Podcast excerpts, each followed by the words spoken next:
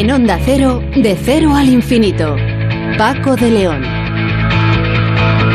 Señoras y señores, eh, muy buenas madrugadas y bienvenidos a esta cita semanal en este programa diferente para gente curiosa que es de cero al infinito cuando el mes de septiembre nos va avisando, advirtiendo ya de que al verano le queda más bien poquito y nos señala las puertas del otoño. Nosotros vamos a empezar hablando con José María Castellano, que es director científico de la Fundación HM Hospitales y primer autor de un estudio dirigido por el doctor Valentín Fuster, por el que han logrado algo importante, una polipíldora fabricada con tres fármacos que logra un 33% de reducción de la mortalidad en pacientes que han padecido infarto de miocardio. Por su parte, Sonsoles Sánchez Reyes nos lleva de nuevo al mar para recordar un suceso histórico de nombre inolvidable, Lepanto. Mientras que el investigador Miguel Esteller nos explicará un trabajo científico muy interesante por el que han logrado explicar por qué personas que no están emparentadas pueden llegar a parecerse muchísimo como si fueran en realidad familia. Una investigación que tiene, por cierto, muchas, muchas aplicaciones. ¿Qué relación hay entre el arte y la ciencia? Pintores como Rubens seguían de cerca los descubrimientos científicos, eh, por ejemplo, realizados por Galileo. Algunos descubrimientos impactaron en la astronomía, la, la filosofía, la doctrina de la Iglesia incluso, pero también lo hicieron en las representaciones artísticas de su época. Bien, el Museo del Prado presenta hasta el próximo día 16 de octubre el itinerario llamado, titulado Reflejos del Cosmos en el Museo del Prado, cuya creadora es Montserrat Villar, investigadora del CSIC en el Centro de Astrobiología, y con ella hablaremos en el inicio de nuestra segunda hora. Un estudio liderado por científicos de Reus podría abrir de nuevo una vía terapéutica para el tratamiento de enfermedades inflamatorias, de enfermedades eh, serias, eh, inflamatorias y metabólicas como la obesidad o incluso la diabetes tipo 2, que no es precisamente ninguna tontería. Nos lo va a contar eh, Sonia Fernández Veledo, que es codirectora del equipo de investigación. Y al final del programa, como tenemos por costumbre, dedicaremos unos minutos a la seguridad y emergencias con nuestro especialista David Ferrero en Héroes sin capa, que hoy nos va a hablar de los nuevos grados de formación profesional, profesional de protección civil y emergencias, es decir, una formación reglada para los futuros héroes sin capa. Y nuestro invitado musical va a traer seguro buenos recuerdos a mucha gente porque hoy escucharemos la música de un grupo que se llamó Módulos.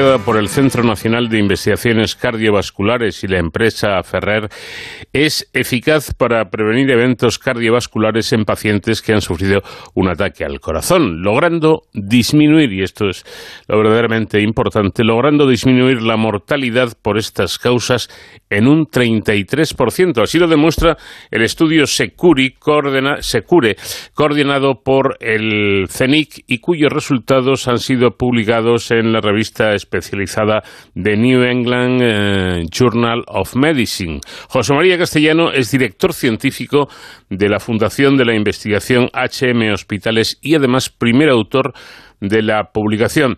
José María, ¿qué tal? Buenas noches. Buenas noches, Paco. ¿Cómo estás? ¿Qué tal? Un placer eh, hablar con usted y, preguntarles, eh, preguntarle lo siguiente. El fármaco incluye, según tengo entendido, una mezcla de tres medicamentos. ¿Cuáles son? Efectivamente, el fármaco incluye tres medicamentos que están indicados para todos los pacientes que han sufrido ya un infarto agudo de miocardio, eh, que son la aspirina, tiene una indicación clase 1A, como digo, para todos los pacientes, una estatina, en este caso eh, atorvastatina de 40 o de 20 miligramos, y un IECA es un antihipertensivo que ayuda además a proteger el corazón después de un infarto y que está en tres dosis, 2,5, 5 o 10 miligramos. Por lo tanto, tenemos seis eh, presentaciones de la polipíldora para ayudar, y como así ha demostrado, para evitar recaídas en pacientes que han tenido un infarto. Bueno, y ustedes aseguran que los resultados revelan por primera vez que la polipíldora que contiene estos tres compuestos logra reducir clínicamente eh, y de manera relevante estos eventos cardiovasculares recurrentes en pacientes que previamente han sufrido un infarto, ¿no? Correcto, es, es, eh, el fin de un estudio que ha durado ocho años. Esto realmente es un proyecto que lleva dirigiendo eh, Valentín Fuster desde el CENIC más de 15 años. Ah, teníamos mucha información de que los pacientes que tenían un infarto, eh, la mitad de los pacientes a partir de los seis meses del evento abandonaban parcial o totalmente ah, el, tratamiento que les protege. Teníamos información de otro estudio que hicimos en Estados Unidos que los pacientes que habían tenido un infarto, los que eran muy adherentes, tenían un 27% de disminución de eventos comparado a los que no eran adherentes y esto fue lo que nos llevó en el 2014 a, a escribir el protocolo que financió Europa en el programa de innovación e investigación H2020 y que hemos coordinado en el CENIC. Básicamente incluyó a 2.500 pacientes de más de 65 años, todos con infarto, en siete países en Europa que les seguimos una media de tres años y a la mitad de los pacientes les uh, aleatorizamos a un tratamiento con la polipíldora, que además podían recibir otros uh, tratamientos para, para el colesterol, otros antiagregantes otros antihipertensivos, y a la otra mitad les dimos el tratamiento habitual, eh, mm. cumpliendo las guías de práctica clínica europeas. Y lo que vimos efectivamente es que al final del estudio eh, los pacientes que habían recibido el tratamiento con la polipíldora por una mejor adherencia al tratamiento, porque seguían mejor eh, el tratamiento de la polipíldora, la, pastilla del corazón no fallaban tomándola día a día, pues tenían un eh, muy sorprendente y muy relevante 24% eh, menor del, del endpoint primario, que era un compuesto de mortalidad cardiovascular, revascularización, reinfarto o ictus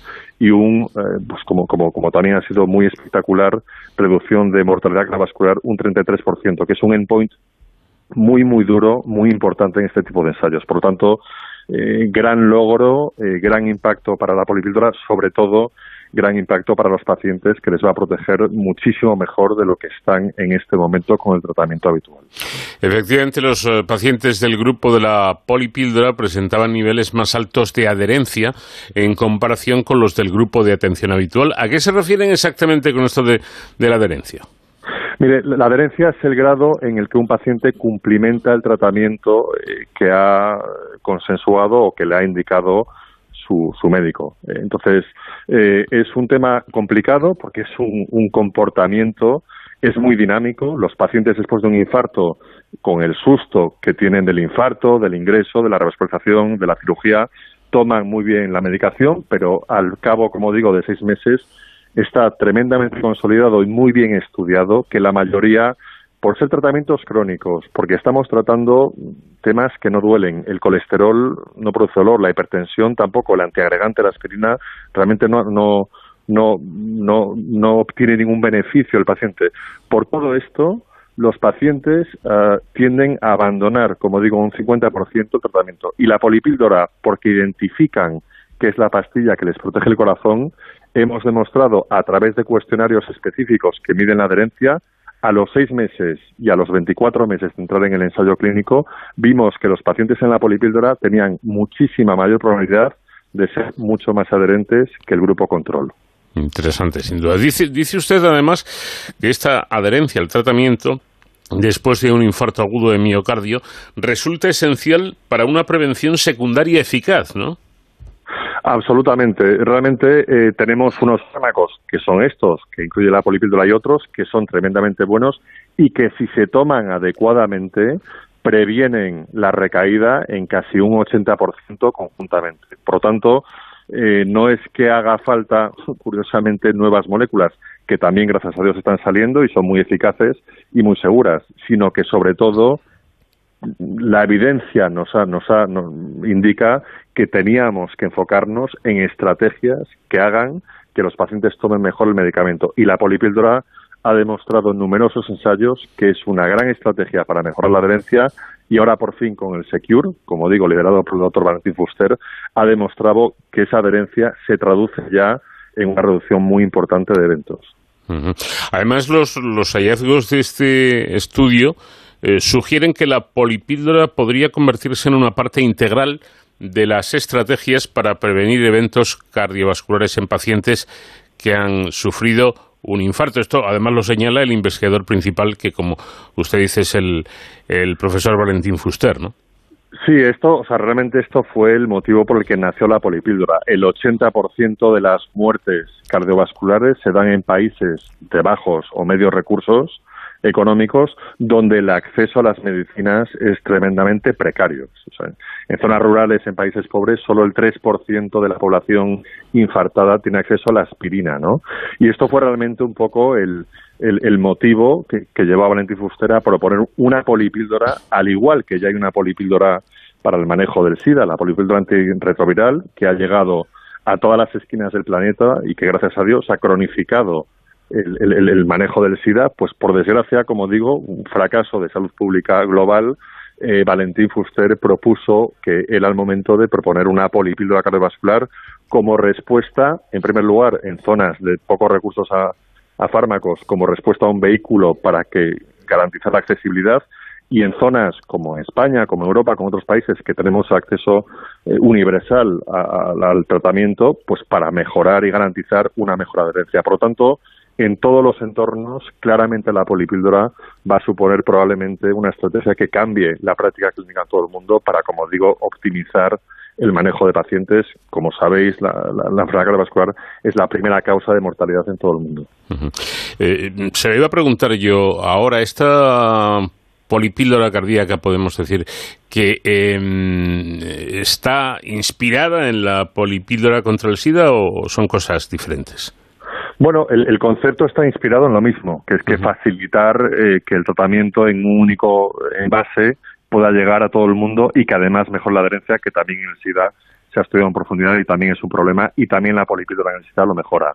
Esta polipíldora, como digo, son tres en uno, eh, además es un desarrollo eh, puramente español, público-privado, del CENIC con Laboratorios Ferrer Internacional, está aprobada en 25 países, en España se lleva comercializando desde 2015 y estos resultados creemos pues que van a lograr un poco la conquista mundial de una estrategia que creemos que es donde tiene que estar, que es en todo el mundo disponible para, para, mejorar el tratamiento. La FDA, por ejemplo, está, estaba esperando los resultados de Secure para aprobar la polipíldora en Estados Unidos. Creemos que son incontestables y, que, y, categóricos que se va a, aprobar, pero la Agencia Europea del Medicamento ya había aprobado, como digo, en varios países el uso y la comercialización de la polipíldora.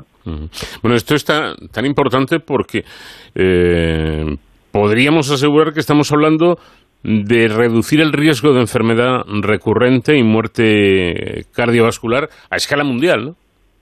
Sin duda. Eh, piense que esto ha sido eh, un estudio controlado, aleatorizado, en centros, en 113 hospitales en Europa.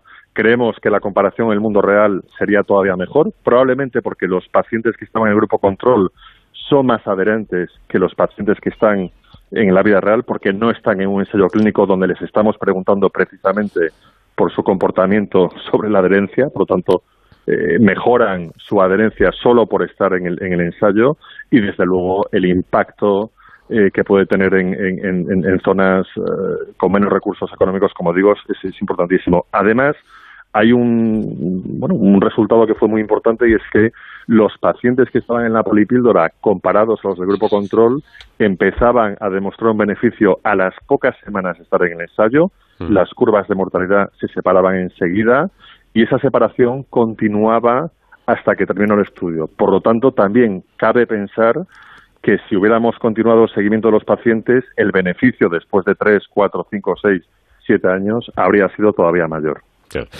A escala global, eh, la disminución de, de, muertes eh, con la polipíldora es importante, un 33%, si no me equivoco.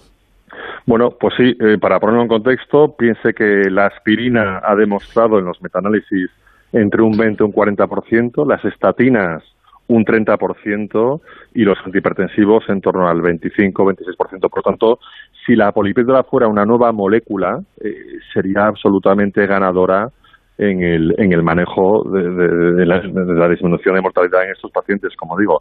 Y piensa también que es un 33% por encima de la comparación al estándar. Eran pacientes de muy alto riesgo que estaban tratados, como digo, en centros muy potentes en toda Europa reciben un tratamiento tremendamente adecuado. Por lo tanto, no estamos comparando contra placebo, no estamos comparando contra otra serie de, de, controles. La comparación contra el mejor manejo estándar que existe en este momento son las guías clínicas. Por lo tanto, el impacto es muy, muy, muy significativo. Insisto, pone de manifiesto la importancia del tratamiento, de la adherencia en pacientes crónicos que a partir del infarto deben de seguir tomando los fármacos para el resto de su vida. Mm. Eh, claro, el descubrimiento en sí es muy importante, pero me imagino, eh, José María, que la investigación no acaba aquí, eh, porque estamos hablando de una eficacia en caso de, la mortalidad del 33%, que es un, un porcentaje interesante, pero mm, no sé, yo estoy casi convencido de que ustedes se preguntarán, bueno, ¿y por qué funciona en un 33% y en el resto esto no? Mm, o sea, no es que funcione un 33%, es que funciona un 33% a mayores comparado con los pacientes que toman el tratamiento eh, por separado. O sea, mm. disminuye el riesgo de muerte en un 33% la probabilidad, no en un 33% de los pacientes. Em, pero para, para contestar a su pregunta, eh, básicamente ese es un dato, un resultado muy definitivo que estamos seguros va a entrar y va a cambiar las guías de práctica clínica, que hay nuevas guías de manejo del infarto de la Sociedad Europea de Cardiología el año que viene y, estamos seguros que según la, la, evidencia y el ensayo clínico, los resultados, como digo, van a cambiar las guías. Luego será cuestión, estoy seguro, que iniciaremos también ensayos o estudios o registros de manejo de vida real, donde estoy seguro que encontraremos también beneficios incluso mayores en otras regiones del mundo y en, otros tipos de pacientes. Y cuidamos suficientemente, hablo de la población en general, nuestro corazón. Siempre se habla eh, eh, de, los enemigos clásicos del corazón, pues como son el sedentarismo, eh, el tabaquismo, muy, muy importante, y, estos hábitos de vida poco saludables. Pero hay otras causas o, hay incluso corazones que están predestinados a, a tener uno de estos problemas? Pues mire, permítame entonces que adopte ahora eh, el discurso del, profesor Valentín Fuster. Realmente, em, la polipíldora es un parche para un problema que, como digo, eh, tiene diferentes causas en diferentes regiones según los niveles de acceso al sistema de salud. Pero el problema está en la, educación, el problema está en los estilos de vida que tenemos. Hay estudios desde hace mucho tiempo ya muy clásicos que demuestran que más del 90% de los infartos son atribuibles a estilos de vida inadecuados. Mm. La mayoría de ellos, eh, actitudes, hábitos conductas que se pueden cambiar.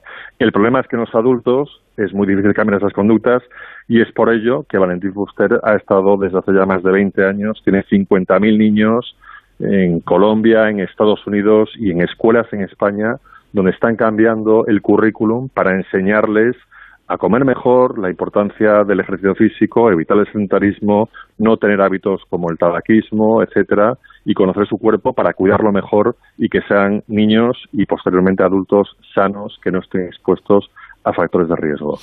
Me alegra mucho que diga esto y con esto termino porque aparte de este dato que usted está dando de cómo se podrían evitar muchos casos de patologías cardíacas, es que el otro día leía que en el caso del cáncer, que es la, la otra C, la otra C maldita en cuanto a muerte se, se refiere, eh, leía que casi la mitad de los cánceres podrían evitarse si cambiáramos los hábitos de vida, ¿no? O sea, que aquí aparte del médico y del investigador, el, el, el, propio individuo eh, eh, tiene mucho que hacer y mucho que decidir, ¿no?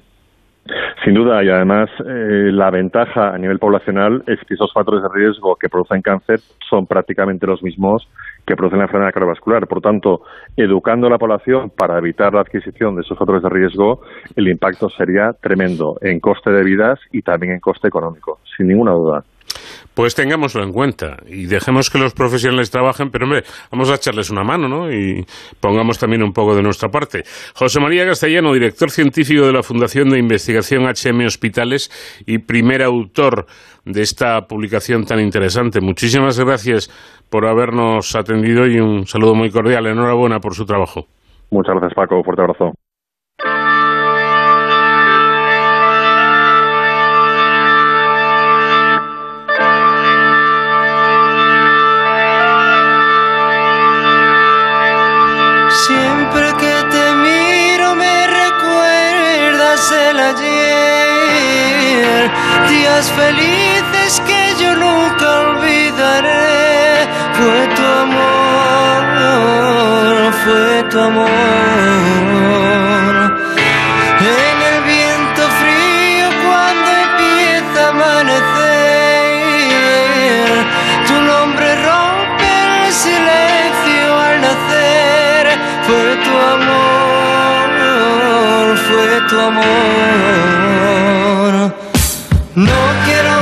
en ese amor. No quiero pensar que me olvidó. No quiero soñar con el ayer. Son tristes momentos que pasé.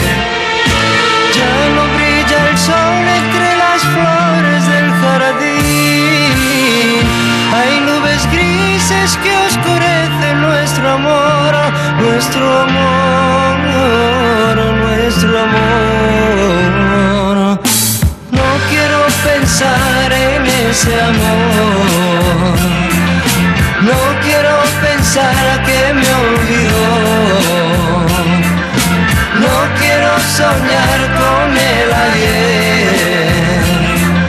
Son tristes momentos que pasé.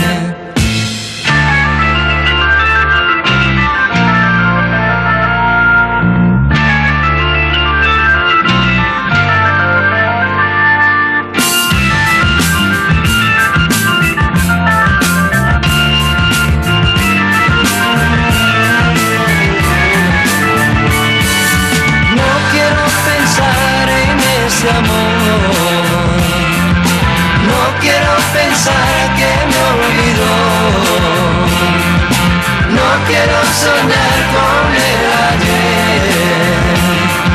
Son tristes momentos que pasé.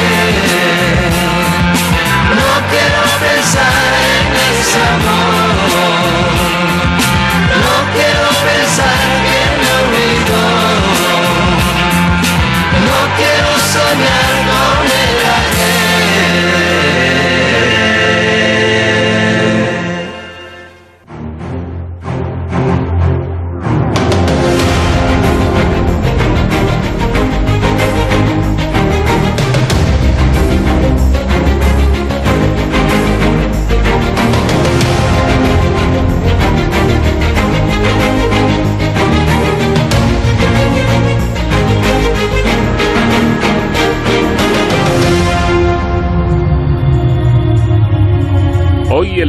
Recorrido histórico al que nos invita Sonsoles Sánchez Reyes nos lleva hasta Lepanto. ¿Qué tal, Sonsoles?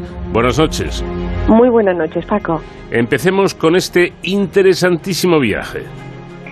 Aunque en la primera mitad del 500 los turcos llamaban al Mediterráneo central y occidental el mar español, posteriormente España se inclinó al Océano Atlántico e Indias Mientras, Turquía, con Soleimán el Magnífico, extendía su influencia sobre los reinos piráticos berberiscos, amenazando la navegación veneciana en el Mediterráneo oriental, un mar que en la segunda mitad del siglo XVI los otomanos buscaban controlar.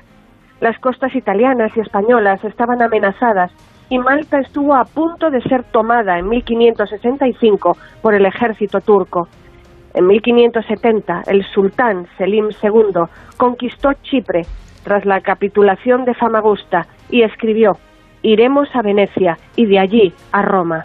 El Papa Pío V, alarmado por el avance del Islam, decidió impulsar una bula de cruzada para financiar la guerra contra protestantes y musulmanes. Diversos estados formaron una alianza llamada Liga Santa para detener el avance de la armada turca bajo mando de quien había sofocado la revuelta morisca de las Alpujarras, Juan de Austria, hijo natural de Carlos V y medio hermano de Felipe II, pues España sufragaba la mitad del coste de la alianza. Felipe II, remiso a dejar sus intereses directos, acabó incorporándose a la coalición con los estados pontificios, las repúblicas de Génova y Venecia, los ducados de Saboya y la Toscana y la Orden de Malta. Pensaban enviar una flota de guerra al Mediterráneo Oriental cada año para detener la ofensiva naval turco-berberisca.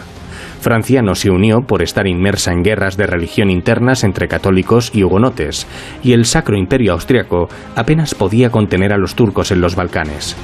Después del fracaso de la primera flota aliada en 1570, en el estío de 1571, se lanzó la segunda con un estandarte bendecido por el sumo pontífice. Tras concentrarse en Mesina, la armada cristiana zarpó hacia aguas griegas a mediados de septiembre de 1571 buscaban derrotar a la flota turca atracada en el estratégico Golfo de Lepanto, en el mar Jónico, en Grecia. Hoy día se llama Golfo de Corinto y la ciudad de Lepanto ha pasado a denominarse Naupacto. El almirante pontificio era Marco Antonio Colonna y el veneciano Venier. Ali Bajá era el almirante de la armada turco-berberisca, reforzada por los genízaros, la guardia personal del sultán y miles de renegados cristianos.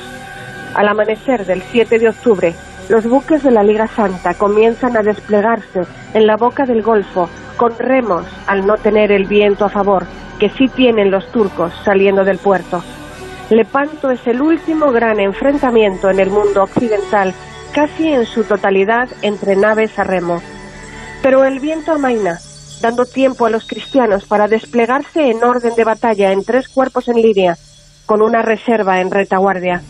Los musulmanes también forman en tres cuerpos, en forma de media luna.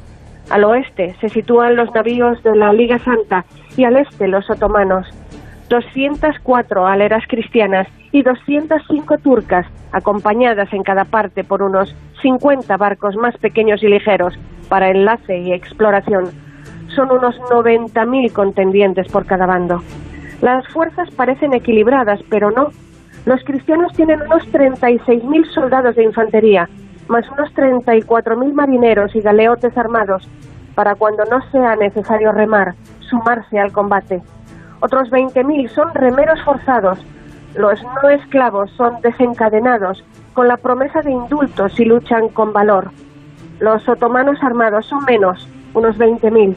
Muchos de sus galeotes son esclavos cristianos y mujeres, por lo que no los pueden liberar para luchar. Los turcos tenían más hombres y naves que los cristianos, pero sus naves eran más pequeñas y peor artilladas. En las galeras turcas, salvo el medio centenar de galeras reales, había menos soldados que en las cristianas. Los cristianos disparaban arcabuces, los turcos flechas envenenadas. Las galeazas venecianas portaban cañones. Mientras muchos soldados turcos eran jóvenes inexpertos, en la flota de la Santa Liga se enrolaron tercios viejos españoles e italianos, con mercenarios italianos, alemanes y suizos curtidos en batalla. La Liga Santa dispone del doble o triple de combatientes que el enemigo. A las 9 de la mañana las escuadras se divisan y avanzan una contra otra, desplegando banderas y estandartes, sacando imágenes y crucifijos. Suenan trompetas y tambores, se reza, canta, baila y arenga para motivar a los combatientes. Los remeros reciben vino y comida para afrontar el embate. Se despejan las cubiertas y se preparan armas, municiones y herramientas de abordaje. Los cristianos sitúan en vanguardia las seis galeazas, galeras más altas, grandes, pesadas y lentas, pero fuertemente armadas, cuya misión es romper la formación enemiga. Cinco horas después de avistarse, las flotas se acercan. Las galeras navegan en paralelo sin poder maniobrar. Avanzan al ritmo de la boga, hacia el choque, Cinco de las seis galeazas cristianas se aproximan a los turcos. Cuentan con 44 piezas de gran calibre cada una. Los otomanos disparan con escasos resultados. Los cañones de las galeazas arrasan varias galeras turcas. Deben disparar sus cañones lo más tarde posible para causar más estragos, pues en combate será difícil recargar. La mayor parte de las gruesas piezas de artillería solo podrán dispararse una vez. Los otomanos disparan primero, pero casi todos sus proyectiles van al mar. Cuando les separan menos de 100 metros, los cañones de la Liga barren las cubiertas otomanas. Tras el choque, espolones de las galeras se clavan en los costados enemigos, rompiendo remos y cubiertas. Borda con borda, las infanterías luchan sobre barcos trabajados por garfios y pasarelas.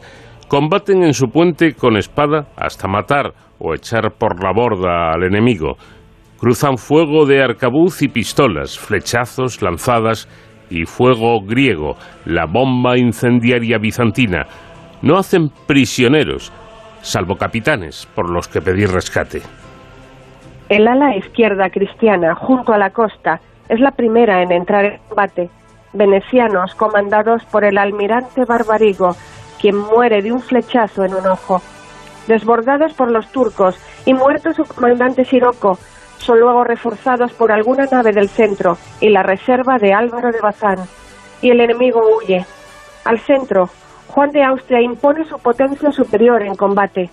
El ala derecha, comandada por Andrea Doria, que se ha alejado a mar abierto, es envuelta por el grupo de Uluch Ali, que arrasa la nave capitana de la Orden de Malta. Al llegar refuerzos, huyen los turcos, llevándose una galera veneciana como botín. Así describe el escenario el cronista de Felipe II, Luis Cabrera de Córdoba. Jamás se vio batalla más confusa, trabadas de galeras, una por una y dos o tres, como les tocaba. El aspecto era terrible por los gritos de los turcos, por los tiros, fuego, humo, por los lamentos de los que morían. Parte gravemente heridos, rematándolos con tiros los cristianos a otros que nadando se arrimaban a las galeras para salvar la vida a costa de su libertad y aferrando los remos, timones, cabos, con lastimosas voces pedían misericordia de la furia de la victoria arrebatados, les cortaban las manos sin piedad, sino pocos en quien tuvo fuerza la codicia que salvó a algunos turcos. A las cuatro de la tarde la batalla finaliza. Aunque las cifras difieren según los bandos, parece que la Liga pierde 15 galeras, una capturada y sufre 7.650 bajas y 7.784 heridos.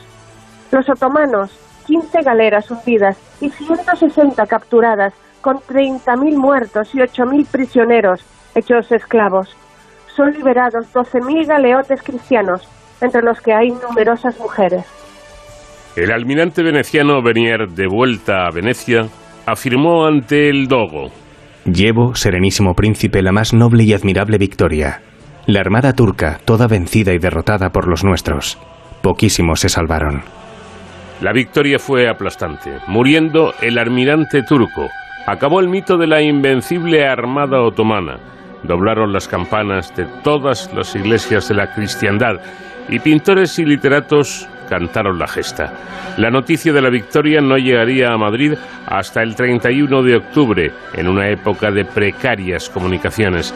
Felipe II encargó a Tiziano un óleo hoy en el Museo del Prado conmemorando la victoria de Lepanto y el nacimiento de su hijo Fernando, muerto poco tiempo después. Pero Lepanto no supuso el ocaso turco. Los otomanos reconstruyeron en seis meses su armada.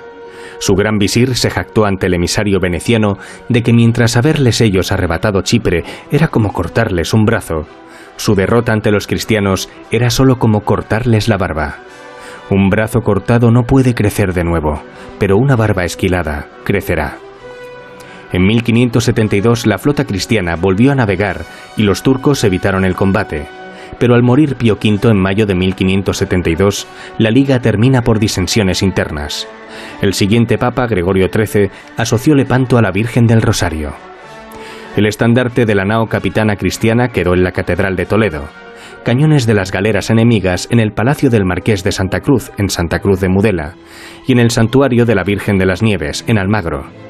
El lugarteniente, la galera capitana, Miguel de Moncada, en cuyo tercio servía Cervantes, entregó al convento de Nuestra Señora del Remedio, Valencia, la aljubla de tela de oro de Alibaxá y un estandarte de seda de una galera. Fernando Carrillo de Mendoza, conde de Priego, mayordomo mayor y consejero de Juan de Austria, recibió una bula del Papa Pío V a quienes visiten la capilla del Rosario de Priego, Cuenca su fundación del convento de San Miguel de la Victoria en 1572, concediendo indulgencia plenaria y jubileo porque el conde le llevó la noticia de la victoria de Lepanto. En la batalla de Lepanto, en la galera marquesa, luchó Miguel de Cervantes Saavedra. Miguel, de 24 años, se había unido ese mismo año con su hermano menor, Rodrigo, a la compañía de Diego de Urbina, perteneciente al tercio de Miguel de Moncada. Su galera fue atacada por los genízaros del Argelino, muriendo muchos de sus hombres, como el capitán Francisco de San Pedro o Sancti Pietro, recibiendo otros muchos heridas de arcabuz y siendo salvada por la Leona, que llegó en el momento crítico.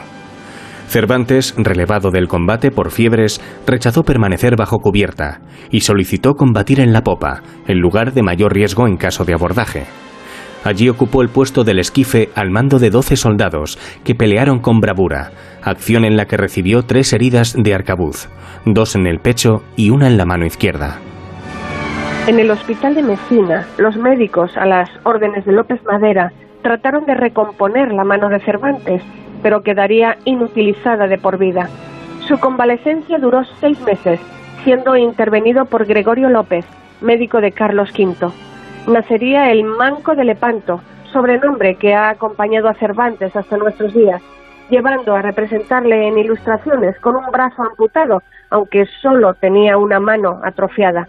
El apodo lo recibió por sus enemigos peyorativamente. El comportamiento de Miguel de Cervantes en Lepanto se consideró tan heroico que recibiría recompensas. Veinte ducados de la Tesorería General de la Armada, tres escudos de incremento mensual, 30 escudos de Juan de Austria y 25 escudos del duque de Cesa. En la primera parte del Quijote, en 1605, el personaje del capitán Ruy Pérez de Viedma, alter ego del autor, describe la batalla de Lepanto como aquella felicísima jornada. El personaje cuenta los hechos históricos con la precisión de un testigo presencial.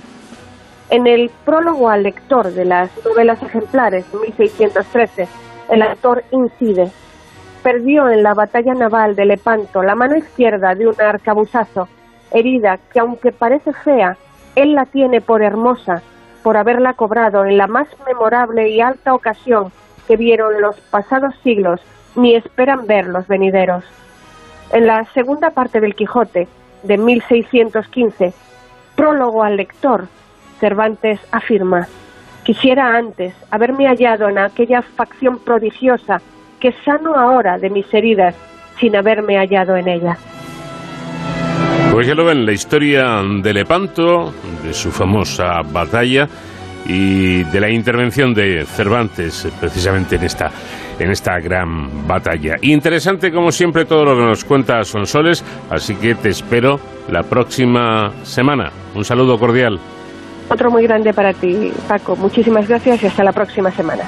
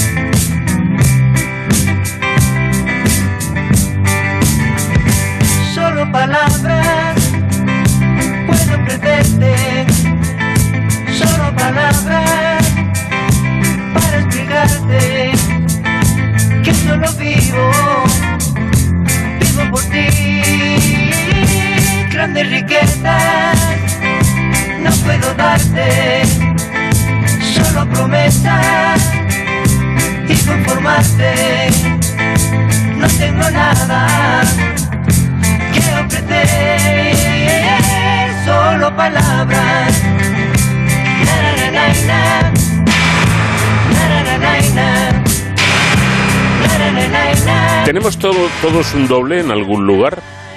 Las redes sociales han hecho que se compartan miles de fotografías que se han puesto, eh, o que han puesto, mejor dicho, de manifiesto que el fenómeno de los llamados falsos gemelos, es decir, personas que se parecen sin tener ningún parentesco es más frecuente de lo que se creía. Ahora, un estudio publicado en la revista Cell Reports por el grupo de Manel Esteller, director del Instituto de Investigación contra la Leucemia Josep Carreras, profesor de investigación ICREA y catedrático de genética en la Universidad de Barcelona, demuestra por primera vez cuál es la causa de que encontremos individuos casi idénticos en distintos lugares del mundo. El equipo ha basado su trabajo en una colección de fotos de personas que se parecían, aunque no fueran familia, junto con el análisis de ADN. Manel Esteller, ¿qué tal? Muy buenas noches. Hola, buenas noches. Bueno, ¿y qué es, qué es lo que les hace a ustedes iniciar este estudio? Bueno, eh, de entrada es eh, hay una pregunta en biología que es la que es más importante, eh, la naturaleza o la crianza, la exposición, el ambiente. Es una pregunta que siempre ha estado allí y, seguramente no se va a resolver nunca, porque ambos son igualmente importantes, seguramente. Entonces, eh, un ejemplo eh, que hicimos hace años fue que demostrar que gemelos, gemelos reales, eh, que tienen el mismo ADN, material genético, podían ser distintos porque el ambiente distinto modificaba este ADN. Entonces, en este caso hicimos el camino reverso pues personas que se parecen mucho, que tienen caras muy similares, pero no son familia, es debido a su ambiente similar o es debido a su genética similar. Y en este caso la respuesta fue que era la genética. Tienen unas variantes genéticas similares entre ellos. Mm. Es curioso, ¿no? Eh, porque la siguiente pregunta podría ser, ¿y por qué tienen ese, ese eh, parecido genético, personas que no tienen nada que ver familiarmente, ni, de sangre, ¿no? ¿Cómo es posible que, tengan esas coincidencias? Sí, nosotros hemos estudiado mm, eh, cientos de años eh, atrás, puedes volver atrás personas y ves que no hay ningún antecedente familiar común. Entonces, porque cómo tienen estas variantes comunes? Pues creemos que es debido simplemente al azar. hay tanta gente ya en el planeta que eventualmente pues se producen estas repeticiones, estas coincidencias en estos 6.000 millones de nucleótidos y en los miles de millones de personas que hay, pues efectivamente ya eventualmente suceden estos, eh, estas copias a nivel de material genético. Sugiere, a ver si lo he entendido, sugiere usted que ya somos tantos que se, que se va acabando el catálogo. Eh, eh, seguramente se puede decir así. Es decir, hay, hay una combinación finita ¿no? Eh, aquí no, no, hay, no es infinito las combinaciones posibles, sino que eventualmente se producen estas coincidencias. Y también es cierto de que hoy en día con los medios de, comunicación, de Internet y las redes sociales, también es más frecuente detectar estas personas. entonces podemos verlas ahora, pues una que está en Australia y otra que está en, París, pues se pueden conocer y estudiar. Mm. Bueno, para, para eh, poner un ejemplo muy, muy gráfico y que todo el mundo lo pueda entender, lo podemos entender perfectamente. Eh, mm, estamos eh, diciendo que los tipos, tipos de narices, por ejemplo, mm, hay, miles o millones, pero, pero los tipos de narices tienen, tienen un límite. Sí, efectivamente, todo lo que es físico puede tener un límite. en este caso, podemos imaginarnos que que hay alrededor de, unos 200 genes que controlan más o menos los aspectos de la cara, el tipo de nariz, de boca, los ojos, eh, la frente, la barbilla, las orejas, etcétera. Después hay otros genes que eh, son de forma indirecta afectan nuestra cara. Eh, imaginemos que afectan la retención de líquidos, la distribución de la grasa, eh, el tipo de color de la piel, que también acaban determinando la cara. Otros afectan la estructura de los huesos, de la mandíbula, por ejemplo, y entonces eso también afecta a la cara. Son, de forma resumida, imaginemos unos 500 genes que determinan este efecto sobre nuestra cara. Eh, es decir, que como dicen ahora los chavales, Manel, lo estamos petando. O sea, estamos, estamos llegando ya al límite. Somos tantos, tantas narices, tantas orejas, tantas bocas, que como yo decía al principio, se acaba un poco eh, el material, ¿no? Eh, eh, el repertorio, y, se empiezan a repetir.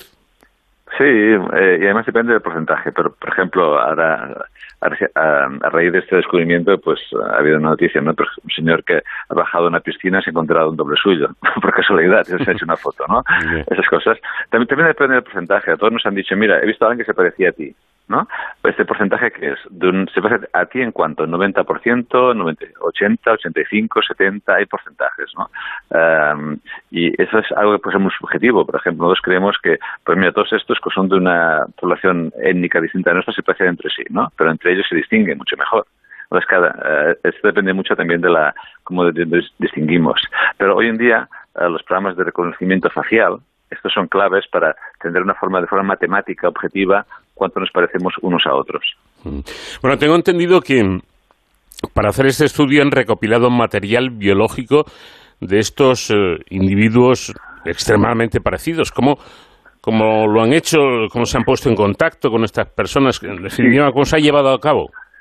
Sí, em, hoy en día eh, nosotros empezamos este estudio hace seis años. Mm. Eh, quizá lo habíamos hecho de, otra forma, ¿no? Porque, ya ha, irrumpido, ha explotado eh, las redes, ¿no? Pero lo que, lo que hicimos de entrada fue, me di cuenta de que había una persona, un fotógrafo, un artista en Canadá, François Brunel, que había ido tomando fotografías de estas personas en el mundo, ¿no? Eh, entonces, eh, lo que hicimos fue hablar con él y nos puso en contacto con estas personas, les pedimos permiso para recoger material biológico y estudiamos pues el material genético, cómo se controla ese material genético, interruptores que abren y cierran, y el contenido de bacterias y virus que tenían para, para, saber cuál era la causa de que se aparecen sus caras. Y el resultado fue que verdaderamente eran estas variantes genéticas.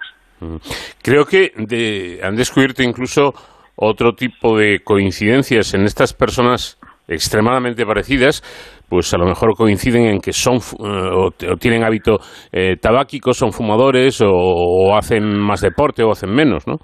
Claro, porque eh, eh, nos, se parecen en la cara, pero esto a veces va asociado a otros parecidos. Por ejemplo, sabemos que algunos de ellos eh, caminan de forma similar. Eh, esto puede ser algo muy físico, ¿no? Otros también pues tienen un peso similar entre ellos y una altura similar. O sea, no solo en la cara. Y más allá quizá hay otros factores que también hemos encontrado, ¿no? Por ejemplo, lo que mencionabas de de que si uno es fumador, el otro también lo es. Si uno no es fumador, el otro tampoco lo es. Y eso quizá tenga que ver con, pues por ejemplo, sabemos que la, adicción es un proceso muy regulado genéticamente. Hay personas con personalidades eh, más adictivas que otras. Eh, vayamos por otra parte que bueno, esto está en todas partes. Lo de los algoritmos, parece que ya no podemos vivir sin ellos. Ustedes también han, han, utilizado algoritmos, ¿no? ¿Para qué exactamente? Sí, sí. Los algoritmos los hemos utilizado primero, pero cuando alguien te dice que uno se parece a otro, eso es algo muy subjetivo. Es para tener una variable objetiva, ¿no? El algoritmo te dice en cuándo se parece, ¿no? Esos algoritmos son muy similares a los que usan los eh, teléfonos móviles, que abres el teléfono mirando tu cara. Tu cara abre tu teléfono móvil. Es un algoritmo, en el fondo, eso.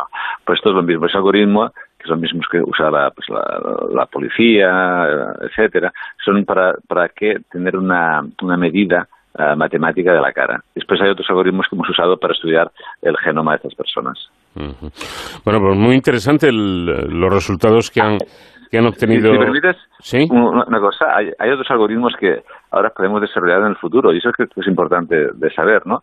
Algoritmos, por ejemplo, que a, partir de, de, un material genético habrá eventualmente algoritmos que te puedan reconstruir una cara. Y eso puede ser importante en medicina forense, en medicina eh, para resolver crímenes, por ejemplo, cuando hay un ADN desconocido Normalmente se, pide un testigo que diga cómo fue el sospechoso, cómo era, y lo dibujas, ¿no? Pero si, si a partir del material genético puedes producir la cara por algoritmos, eh, que haces este trabajo de otros, pues puede ser muy útil esta, esta, esta idea. Sí, efectivamente, porque además del conocimiento en sí, que a mí ya me parece algo importante, eh, este trabajo tiene posibles aplicaciones, eh, como puede ser la medicina forense, incluso en otros campos también, ¿no? Claro, este, mm, también, por ejemplo, personas desaparecidas, uh, cuando se encuentra un hueso en, en, algún sitio, no se sabe a qué pertenece ese hueso, pues bueno, se puede intentar reconstruir la cara de esa persona si hay material genético disponible. Mm. Lo mismo para um, en, en, víctimas de violación, pues intentar determinar, o, o, o el crimen determinar eh, el aspecto de esa cara. Y entonces es algo que me parece que aquí hay trabajo para hacer adelante pues muchísimo. Hay, hay un segundo aspecto, sí. si quieres comentarlo, que es al revés, ¿no? En vez de, de a partir del ADN, del genético, obtener la cara, es y al revés. Pues uh -huh. también. Ahora se pueden pensar algoritmos que a partir de la cara de una persona puedes deducir o inferir su material genético. Uh -huh. y, y esto puede ser útil, por ejemplo, para detectar de forma precoz enfermedades genéticas. Uh -huh. antes, antes, del análisis, te hacer una foto, entrar al hospital y esa foto te permite deducir más o menos qué tipo de, de genoma o ADN tiene esa persona. Bueno, pues mm, realmente interesante todo esto que nos está contando nuestro invitado, Manuel Esteller, que ha tenido la amabilidad de atendernos. Manuel, muchísimas gracias y, y enhorabuena por este trabajo tan curioso y tan interesante. Muchas gracias. Eh, gracias por el interés. Tiempo para hacer un paréntesis ahora en nuestro programa, noticias en Onda Cero, y de inmediato continuamos.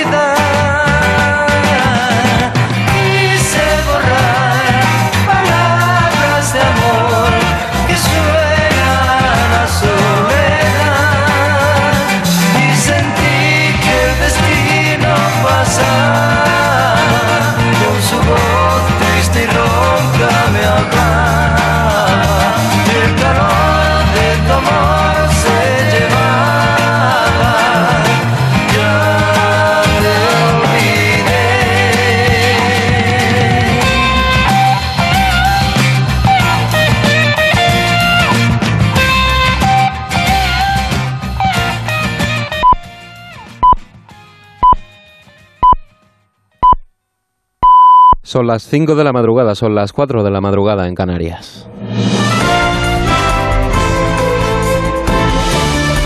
Noticias en Onda Cero. Saludos, buenas noches. Salvas de cañón, ofrendas florales y los sentidos homenajes de representantes de la vida pública británica marcan el principio de la diosa Isabel II. La Cámara de los Comunes del Parlamento celebraba una sesión especial para que sus 650 miembros pudieran rendir tributo a la soberana más longeva de la historia del Reino Unido. También miles de personas se agolpaban a las puertas del Palacio de Buckingham para despedir a la reina difunta y para recibir al nuevo rey Carlos III. Para mí y para mucha otra gente del Reino Unido, ella siempre ha sido la reina. Y supongo que vamos hacia un mundo diferente, con oportunidades y con cambios. Y no vamos a tener a la reina para que nos guíe, como ha hecho siempre, en los momentos difíciles. Así que sí, va a ser muy difícil.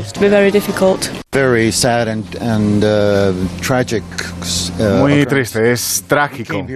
La recuerdo como muy afectuosa.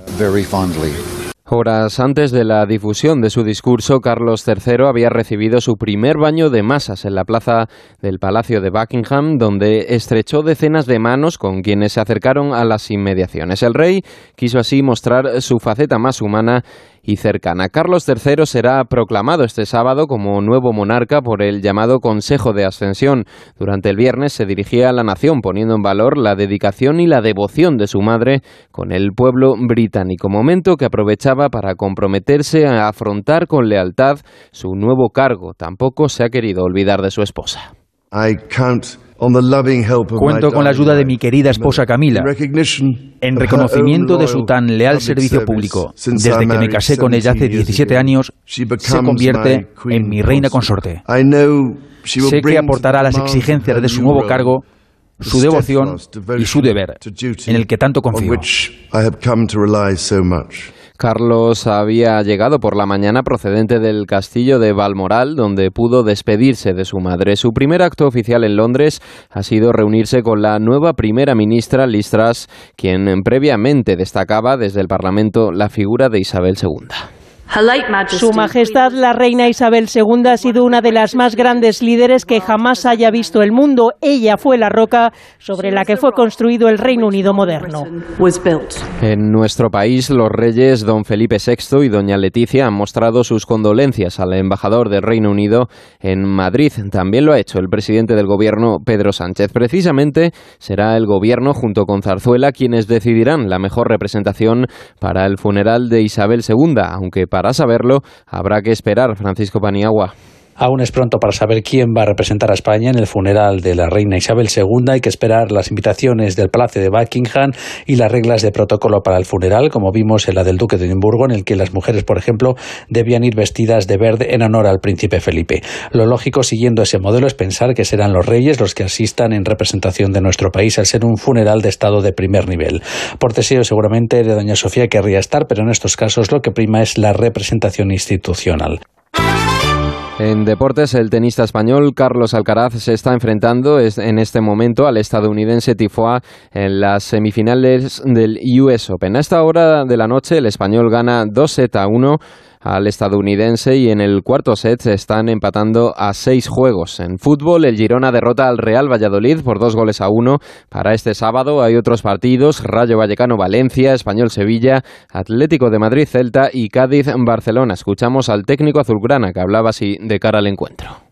Mira, al final estamos pendientes del partido del Cádiz, ¿no? Ni, ni, ni, de Benzema, ni de Grisman, ni de, ni de debates. Lo que más nos ocupa es cómo juega el Cádiz, cómo podemos eh, contrarrestarle esta presión que nos puede hacer, cómo sorprenderles en estrategia, en, en, las llegadas a la... Es esto. No estamos pendientes ni, del Madrid, ni del Atlético, ni estamos pendientes de, de nosotros mismos, ¿no? Yo creo que si estamos pendientes de otros equipos, mal vamos. Hasta aquí la información. Actualizamos en 55 minutos cuando sean las 6 de la madrugada, las 5 de la madrugada en las Islas Canarias. Ya saben que pueden mantenerse informados en todo momento en nuestra página web en ondacero.es. Síguenos por internet en ondacero.es.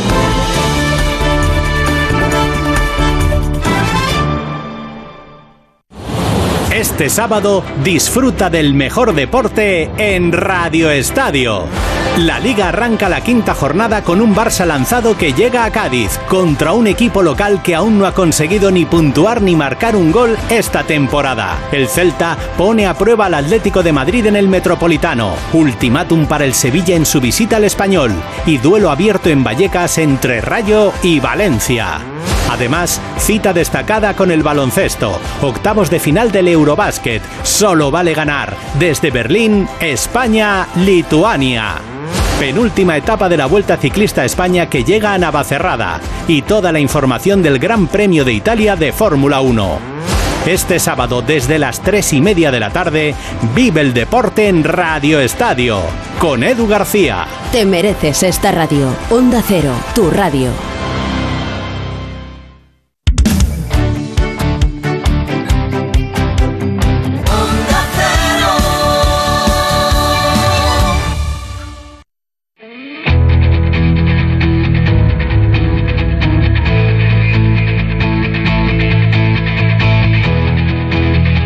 Onda Cero, de cero al infinito.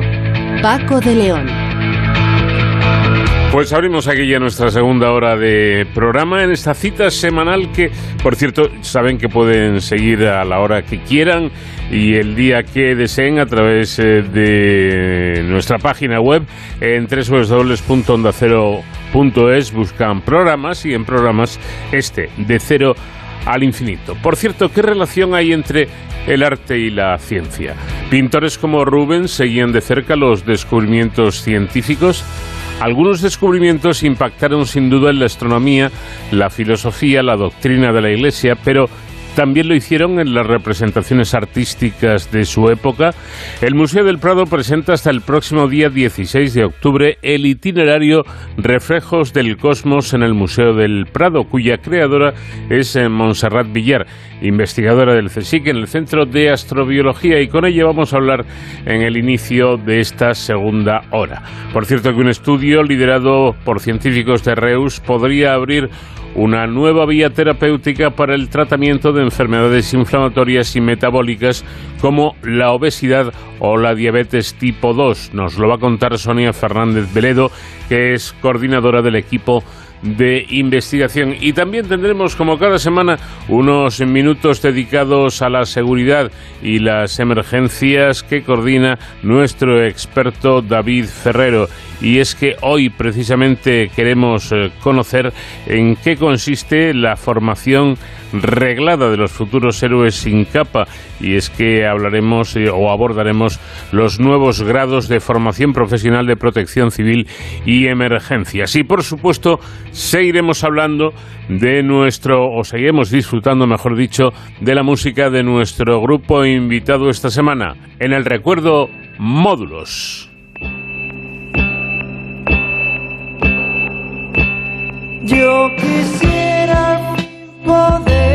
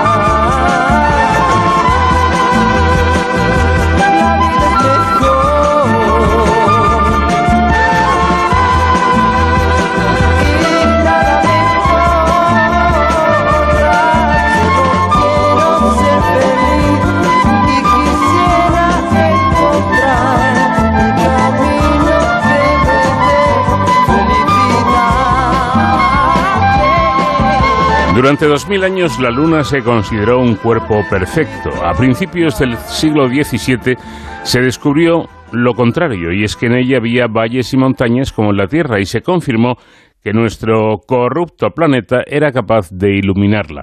Estos descubrimientos no solo impactaron en la historia, la filosofía y la doctrina de la Iglesia, también lo hicieron en las representaciones artísticas de la época. La Inmaculada Concepción de Pedro Pablo Rubens eh, resulta una obra fascinante en este sentido, pintada entre 1628 y 1629 y expuesta en el Museo Nacional del Prado, es uno de los primeros cuadros en los que la luna se representa como la mostró el telescopio, es decir, imperfecta y opaca, en, contradicción con la idea de la pureza lunar defendida desde los tiempos de Aristóteles. Estas eh, palabras las leo en el blog del CSIC y llevan la firma de Montserrat Villar, que es quien las ha escrito, que es investigadora del CSIC en el Centro de Astrobiología y creadora del itinerario Reflejos del Cosmos en el Museo del Prado, del que puede disfrutar cualquiera que lo desee hasta el próximo 16 de octubre. Monserrat, ¿qué tal? Buenas noches. Hola, buenas noches, ¿qué tal? Bueno, ¿cómo surge la idea de unir arte y ciencia? Sí, bueno, en realidad el arte y la ciencia han estado unidos desde hace muchísimos siglos porque el arte ha sido un vehículo para preservar, transformar y, eh, y conservar el conocimiento, plasmar, registrar el conocimiento científico en este caso, eh, la idea ha sido hacerlo en un proyecto divulgativo a través de una serie de obras del, Museo del Prado, de la eh, exposición permanente. Fue una idea que partió del director del Museo del Prado, Miguel Salomir, con la intención de abrir la exposición a otras visiones y mostrar al público general otras maneras de mirar esas obras maravillosas de la colección permanente y toda esta eh, información encriptada que hay en las obras y que hay que ver con cuidado y guiados por, por ojos que las eh, a los que se aproximan desde, desde otros ángulos para poder descubrir esos secretos que a veces son muy sutiles. Sin duda. ¿Y, y realmente el, el arte encierra ciencia? Encierra ciencia, sí, por supuesto, porque eh, por muchos motivos.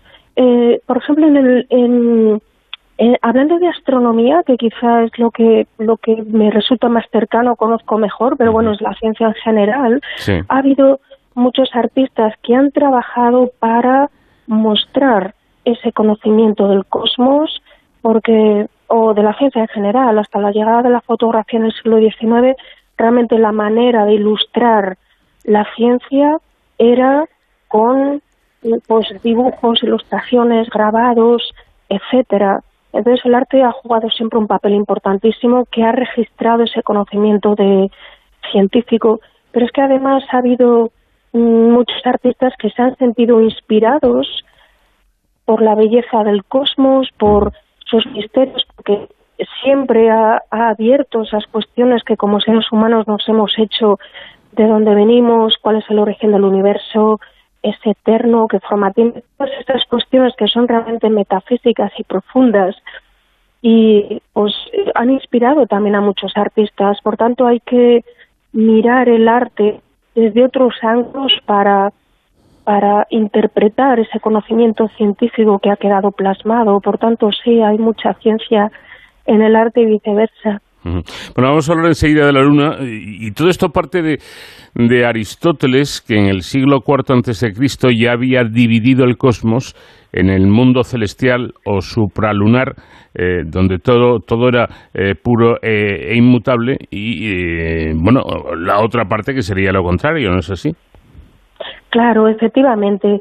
es luego, además del mundo sublunar que ha comentado, estaría el mundo eh, perdón, supralunar que ha comentado, el que forma parte de la Luna, es perfecto, inmutable. La Luna como elemento de ese mundo supralunar se consideraba un cuerpo perfecto y el mundo sublunar, que es el mundo de lo terrestre, del ser humano, de lo cambiante, de lo corrupto, y esa división del cosmos permaneció prácticamente intacta hasta la llegada del telescopio, que ya mostró esa luna imperfecta, ya hizo una serie de descubrimientos que que, comenzaron a agrietar esa división artificial del cosmos en estos dos ámbitos.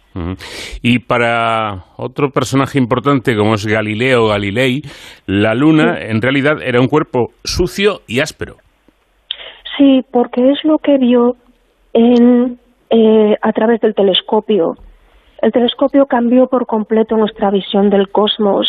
Galileo fue el primero que, a partir de 1609, utilizó el telescopio para realizar un estudio sistemático del universo. El telescopio acababa de ser inventado en 1608, inmediatamente se hizo con, con un telescopio, mismo construyó un telescopio, comenzó a estudiar el universo, entre otras cosas vio, cuando apuntó el telescopio a la Luna, que no es perfecta ni, ni pura, sino que tiene relieve. Lo que él vio lo interpretó como la existencia de valles y montañas como hay en la Tierra. Por tanto, la luna es un cuerpo como la Tierra, la Tierra es un cuerpo como la luna, y eso abre una duda importante en esta división del cosmos en, un ámbito perfecto y otro imperfecto. Por tanto, tanto la mente brillante de Galileo como la accesibilidad del telescopio que permite un escrutinio del universo que hasta entonces no había sido posible, derrumbaron esta visión del cosmos y, y desveló esta naturaleza impura de la luna. Explíquenos, por favor, qué, qué, es la luz cenicienta.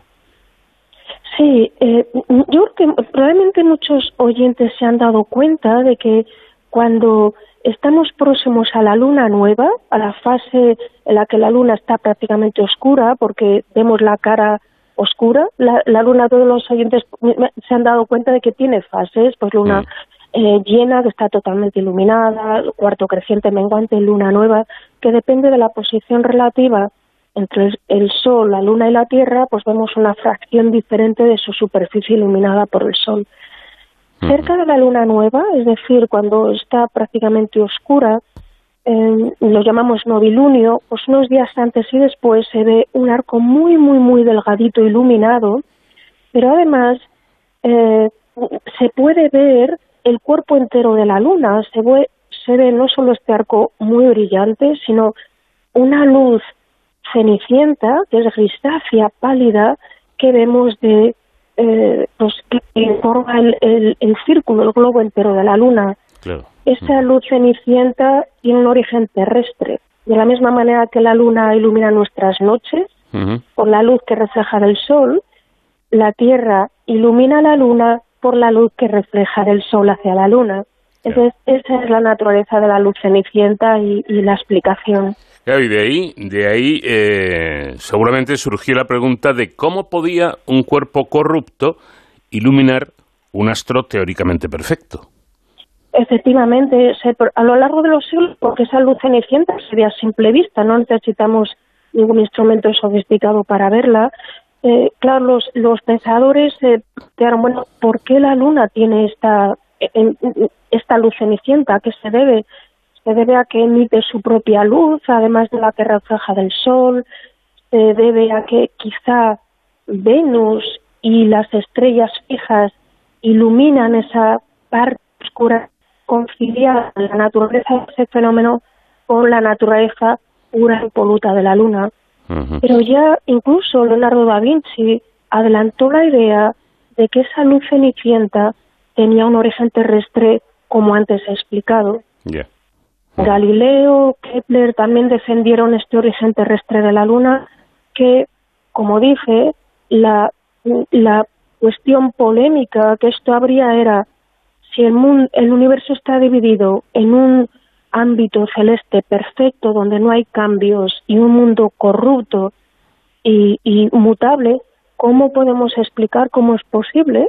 no, es, no podemos concebir que en el mundo celestial ocurran cosas que son una consecuencia de lo que ocurre en el mundo terrestre.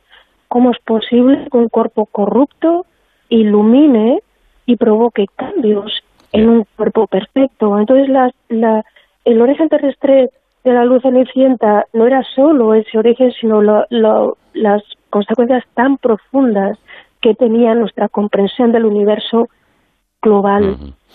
Bueno, yendo al terreno práctico, hay que decir que en el siglo XVII proliferaron las representaciones de la Inmaculada que tomaron como base este pasaje del Apocalipsis de la Biblia, un gran signo aparecía en el cielo, una mujer vestida del sol y la luna bajo sus pies y una corona de doce estrellas sobre su cabeza.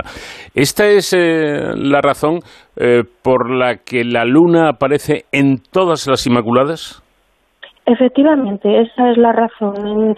En, todas las Inmaculadas vemos una serie de elementos comunes, puede haber una excepción, pero en general vemos a la Virgen coronada de estrellas, iluminada por el sol, con los pies sobre la luna, entonces sí, se asocia ese pasaje del Apocalipsis que literalmente no menciona a la Virgen, menciona a una mujer vestida de sol, pero fue eh, asimilada mm, por los artistas para representar la, eh, la Inmaculada Concepción. Entonces, por ese motivo aparece la luna siempre bajo sus pies.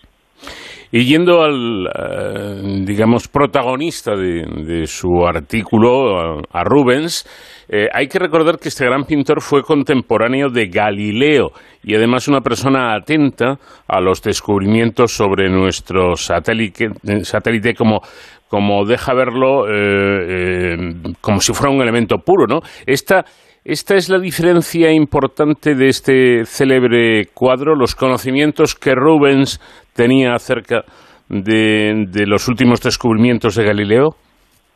Sí, es una, interpretación que yo propongo eh, en el sentido de que cuando vemos las lunas representadas por numerosos artistas, en el siglo XVII proliferaron muchísimo las representaciones de la Inmaculada, esa luna aparece siempre como un cuerpo perfecto, puede ser de alabastro, de cristal, transparente, a veces traslúcida, etcétera, pero siempre como un cuerpo perfecto, como alegoría de esa pureza de la Virgen Inmaculada.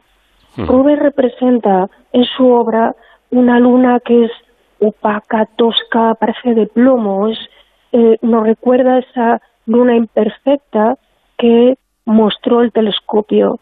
Además vemos una, una eh, el cuerpo, ah, mm, bueno, estamos cerca del novilunio con un arco muy delgadito iluminado en la parte inferior de la luna, pero además vemos el, globo entero como si Rubens hubiera representado la luz cenicienta. En la parte, sí, disculpe. no, no, le iba a preguntar simplemente si podríamos decir que Rubens en realidad pintó esa luz cenicienta. Sí, eh, claro, es una interpretación. El, el hecho de ver el cuerpo entero de la luna con, y ese arco delgadito iluminado, estamos cerca del novilunio, es una manera natural de interpretar que tenemos una luz cenicienta.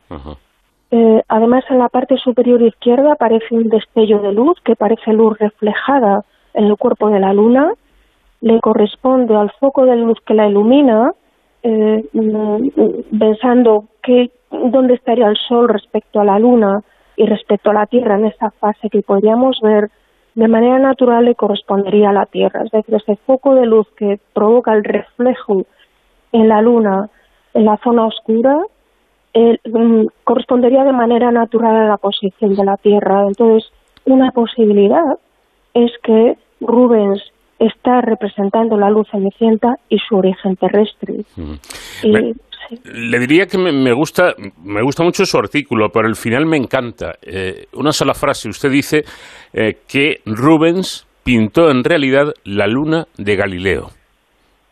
Sí, tiene sentido porque Galileo estaba al tanto de los estudios de Rubens, perdón, de Galileo, de ese nuevo cosmos revelado por el telescopio y esto queda patente de manera muy clara en su obra Saturno devorando a un hijo, que también se puede ver, al igual que la Inmaculada, en el Museo Nacional del Prado. Eh, se ve el dios Saturno devorando a un hijo asociado con el, con el mito eh, romano y en la parte superior se ve una estrella triple que no es casual. En esa estrella triple es el planeta Saturno asociado con este dios, tal y como Galileo Galilei lo vio por primera vez a través de un telescopio resuelto en tres estrellas. Así él lo describió, veo tres estrellas, la del centro más brillante, las dos laterales que casi se tocan. Él había visto los anillos, pero no se dio cuenta Entonces, tanto en esa obra como en el nacimiento de la Vía Láctea, Plasma, ese nuevo cosmos revelado por el telescopio e interpretado por Galileo, entonces esta luna de la Inmaculada tiene, tiene sentido interpretarla en el contexto de esta, este conocimiento que tenía Rubens de, sobre los estudios de Galileo. Pues Montserrat Villar, investigadora del CSIC en el Centro de Astrobiología y además creadora de este itinerario Reflejos del Cosmos en el Museo del, Prado. Insisto, pueden disfrutar de esto hasta el 16 de octubre, día 16 de, octubre. Montserrat, le confieso que no he ido al Prado a ver, eh, a ver esta, esta mm, creación suya, pero le prometo que iré porque me parece tremendamente interesante su, su propuesta. Pues me alegro mucho y espero que lo disfrute. Yo creo que ha quedado un itinerario muy didáctico, muy bonito y, muestra el, Prado que siempre merece una visita, eh, pues desde otro punto de vista. Muchísimas gracias por su tiempo. Buenas noches. Buenas noches. Un saludo. Adiós.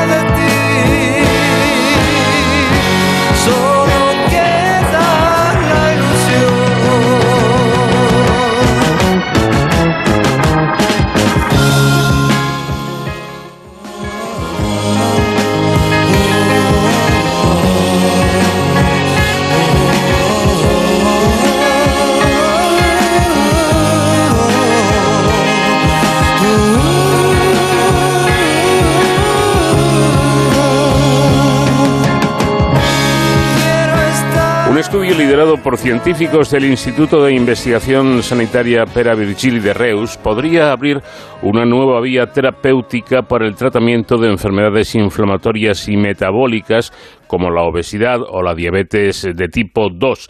La investigación indica que la administración de unas bacterias específicas que actúan como probióticos podrían disminuir los niveles de succinato en la sangre y así mejorar la salud de las personas que padecen estas enfermedades.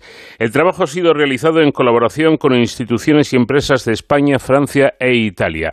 Y para hablar de ello tenemos ya comunicación con Sonia Fernández Veledo, que es codirectora del equipo de investigación. Sonia, ¿qué tal? Buenas noches.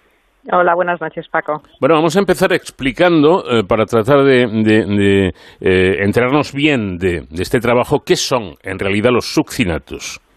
Bueno, el, succinato es, eh, bueno, es una molécula que, pertenece a lo que conocemos como metabolitos energéticos, que son aquellas moléculas que permiten cubrir las necesidades energéticas de, de nuestro organismo. Lo que pasa que es que este metabolismo tiene pues unas características especiales comparado con otros metabolitos que la hacen o que la convierten en una diana de, estudio muy atractiva. Y es que más allá de su función energética eh, el succinato digamos que podría estar actuando como otras moléculas como las citoquinas, que son moléculas que regulan el sistema inmune, o como las hormonas, que regulan todo nuestro metabolismo, porque tiene un receptor específico. Entonces, digamos que es un metabolito pues algo especial.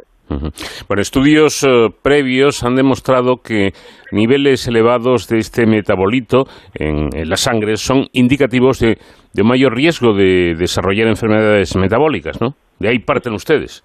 Sí, sí, bueno, eh, todos los resultados eh, derivados de nuestra investigación apuntan a que el succinato podría ser un excelente, lo que llamamos biomarcador de disfunción metabólica. Y lo que hemos visto en nuestros estudios es que las personas que sufren obesidad y diabetes tienen los niveles, los niveles de este metabolito muy elevados en comparación con las personas sanas. Lo que pasa que sí que vemos que dentro de, estos grupos hay mucha variabilidad y, también hemos demostrado también en, varios estudios con, con, humanos mm. que determinar los niveles de, de este metabolito en sangre nos puede ayudar a identificar pues aquellos sujetos, por ejemplo, que están en unos estadios tempranos de la enfermedad o nos pueden ayudar a predecir la evolución de la misma o incluso creemos que nos podrían ayudar a permitir estratificar a los pacientes para intentar proporcionar el mejor tratamiento posible. A modo de ejemplo, por ejemplo, un estudio reciente de nuestro grupo ha demostrado que los niveles circulantes de succinato en sangre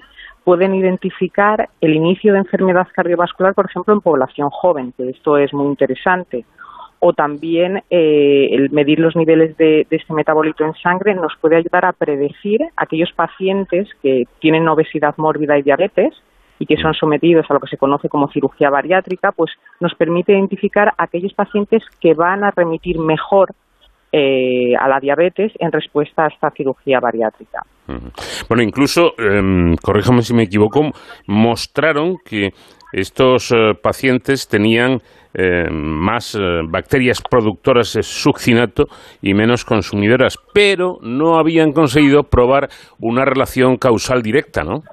Sí, efectivamente. En nuestros estudios previos, eh, bueno, habíamos eh, demostrado que había una asociación muy importante entre los niveles de succinato en sangre y la microbiota intestinal en pacientes con diversas características que venían de diferentes hospitales. Y en todo ello observábamos lo que comentas. Eh, los pacientes con obesidad y diabetes tienen un aumento de bacterias que son productoras de succinato y en cambio tienen una disminución de aquellas que son consumidoras. Y de hecho, por ejemplo, comprobábamos que cuando se, se realiza una intervención dietética hay una pérdida de peso, eh, disminuyen los niveles circulantes de succinato y eh, hay un cambio en esta microbiota intestinal disminuyendo las productoras y aumentando las consumidoras, es decir, hay una, una reversión.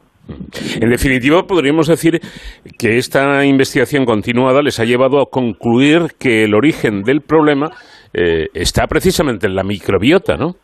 Sí, bueno, lo que te comentaba anteriormente, habíamos demostrado relación, pero no habíamos demostrado lo que se dice causalidad. Y en el estudio que hemos publicado recientemente, en el que utilizamos eh, ratones obesos libres de, de, microbiota, esto lo que nos ha permitido demostrar es que la fuente principal o la causante de estos niveles elevados de succinato en sangre, que vemos en obesidad y en diabetes, provienen eh, realmente de la microbiota. Y aquí es donde actúan los probióticos, que en este caso son bacterias consumidoras de, de succinato, si no me equivoco. Sí, sí, efectivamente. Lo que proponemos nosotros con nuestro estudio es que, bueno, nos propusimos demostrar que bajando los niveles elevados de este metabolito, actuando en su origen, es decir, en la microbiota intestinal, podría ser una, una estrategia para mejorar el metabolismo de las personas que, que tienen obesidad, principalmente porque mejoraríamos su estado inflamatorio y el control de la glucosa.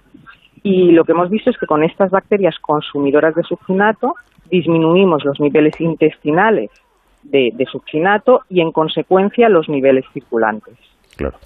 Eh, a ver, una, una duda que yo tengo, la, la, diabetes, por centrarnos en una patología, ¿la diabetes tipo 2 es en definitiva un exceso de succinato o ese exceso es la consecuencia de la diabetes o ninguna de las dos cosas? Más bien es una consecuencia. Eh, eh, la diabetes de tipo 2 es una enfermedad compleja y multifactorial donde actúan muchísimos factores que al final lo que produce es que los niveles de glucosa en sangre sean elevados, es decir, lo que conocemos eh, a nivel, bueno, que, hay, que hay azúcar en sangre. Mm. Y esta enfermedad se produce cuando nuestras células no responden bien a la insulina, que es la hormona que regula la glucosa, y además el páncreas, que es el productor de esta hormona no puede compensar la falta de respuesta aumentando la producción de la hormona.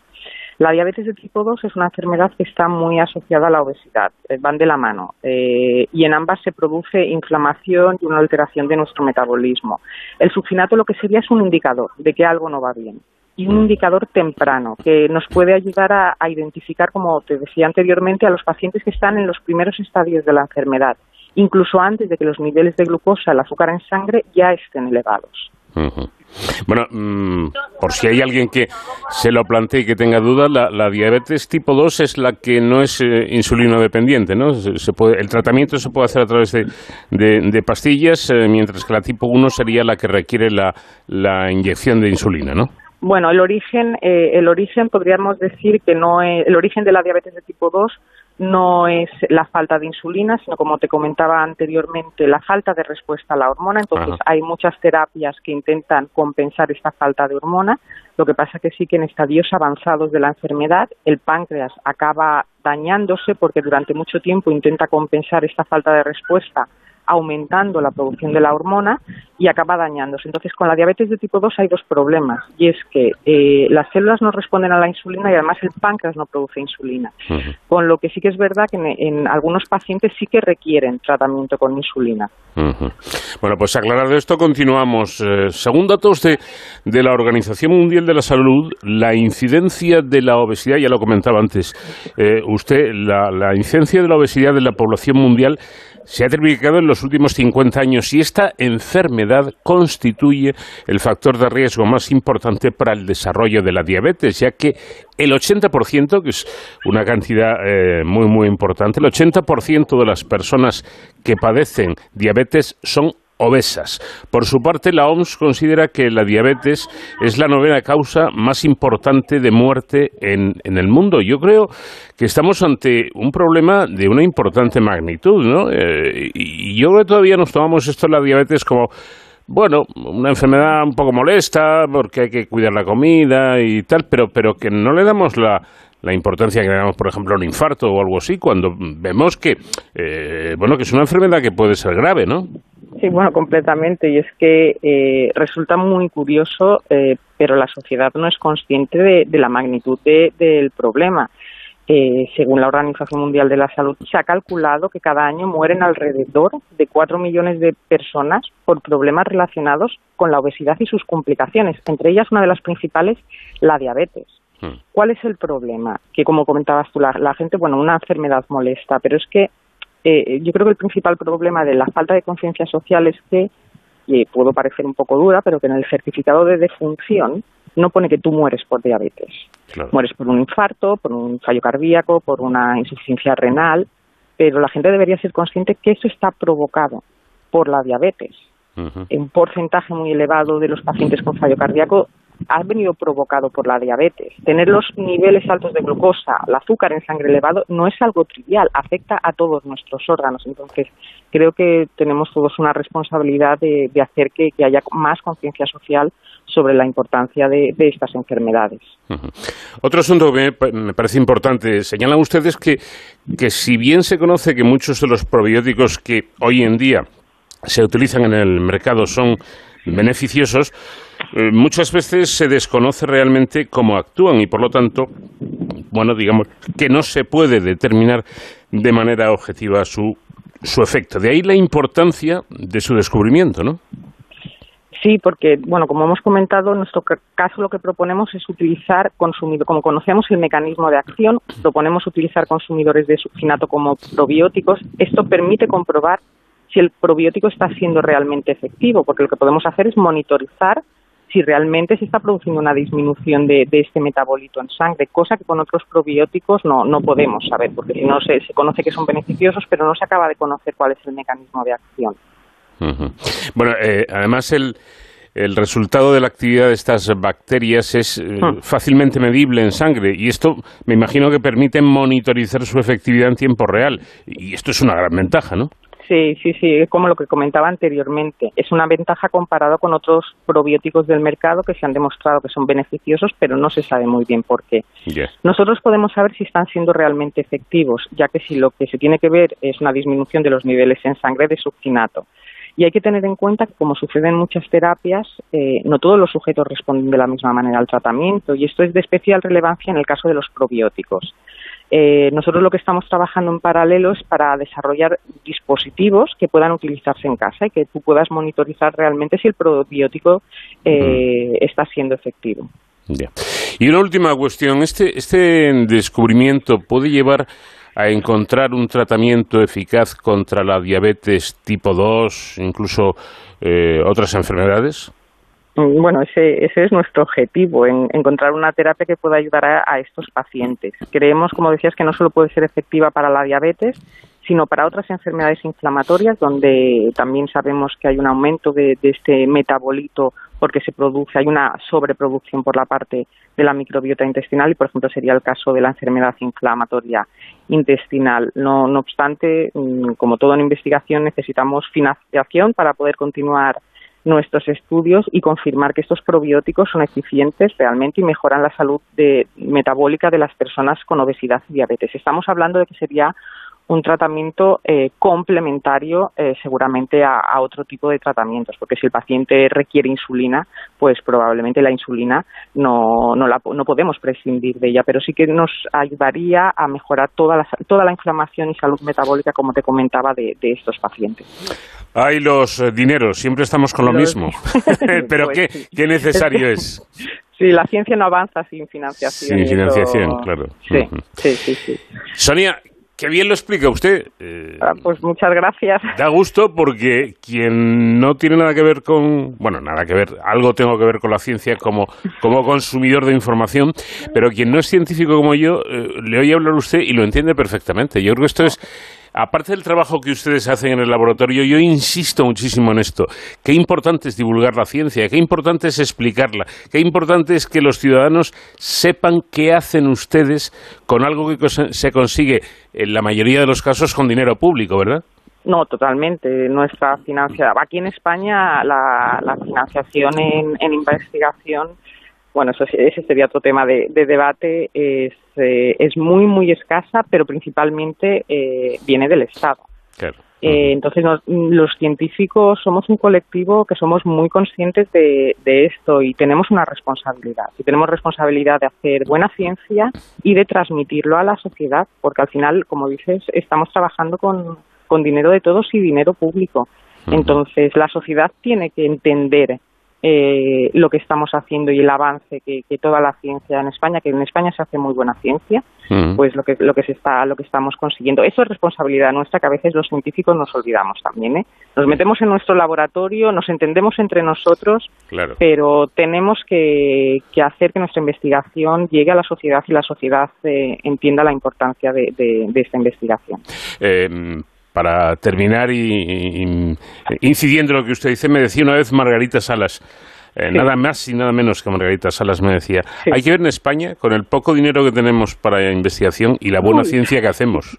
Totalmente, yo diría que somos de los países más eficientes Eh, lo que pasa es que esto pasa mucha factura a los investigadores y esto al final va a acabar repercutiendo. No podemos competir con la financiación que hay en otros países. Y esto, esto nos acabará pasando factura. Pero sí, sí, somos súper eficientes. Ya lo creo. Sonia Fernández de Ledo, codirectora de este equipo de investigación, eh, muchísimas gracias por habernos atendido y enhorabuena por el trabajo que realizan. Vale, muchísimas gracias a vosotros por dar difusión de nuestra ciencia. Llega el tiempo que cada semana dedicamos a la seguridad y emergencias con nuestro experto David Herrero, que hoy viene dispuesto a hablarnos de los nuevos grados de formación profesional de protección civil y emergencias. La formación en seguridad reglada. ¿Qué tal David? Buenas noches.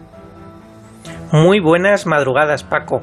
Bueno, como estamos en septiembre y septiembre es el mes de la vuelta al cole, nosotros también hemos querido saber cómo vuelven al cole, a la formación, nuestros héroes sin capa, o al menos los futuros profesionales de los servicios de emergencias que ahora también inician en, muchos casos su, su vuelta al, curso. Y es porque vamos a hablar de la formación reglada que reciben estos futuros héroes sin capa.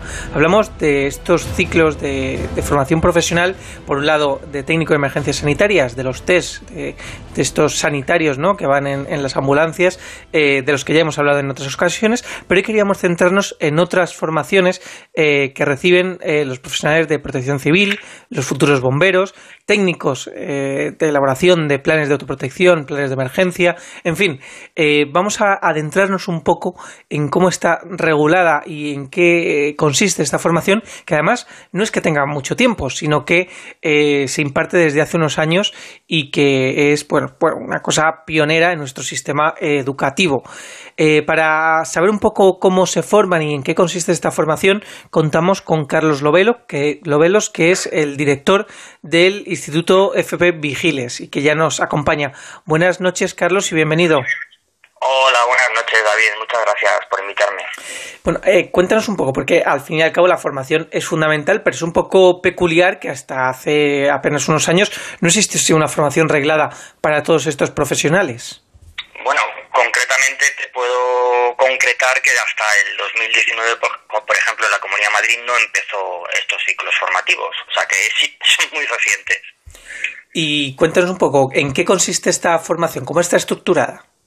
Bueno, eh, este tipo de formación hay dos niveles, el ciclo formativo de grado medio eh, y el ciclo formativo de, grado superior.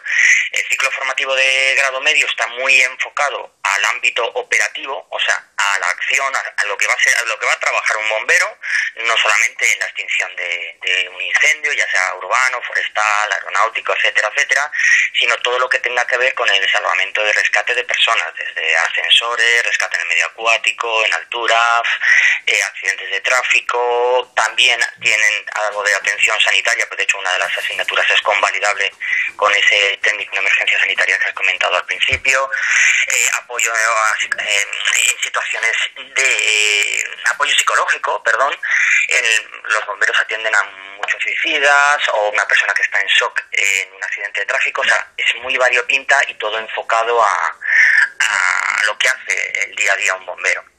El grado superior está más enfocado a lo que es el planeamiento y la gestión de, esas emergencias.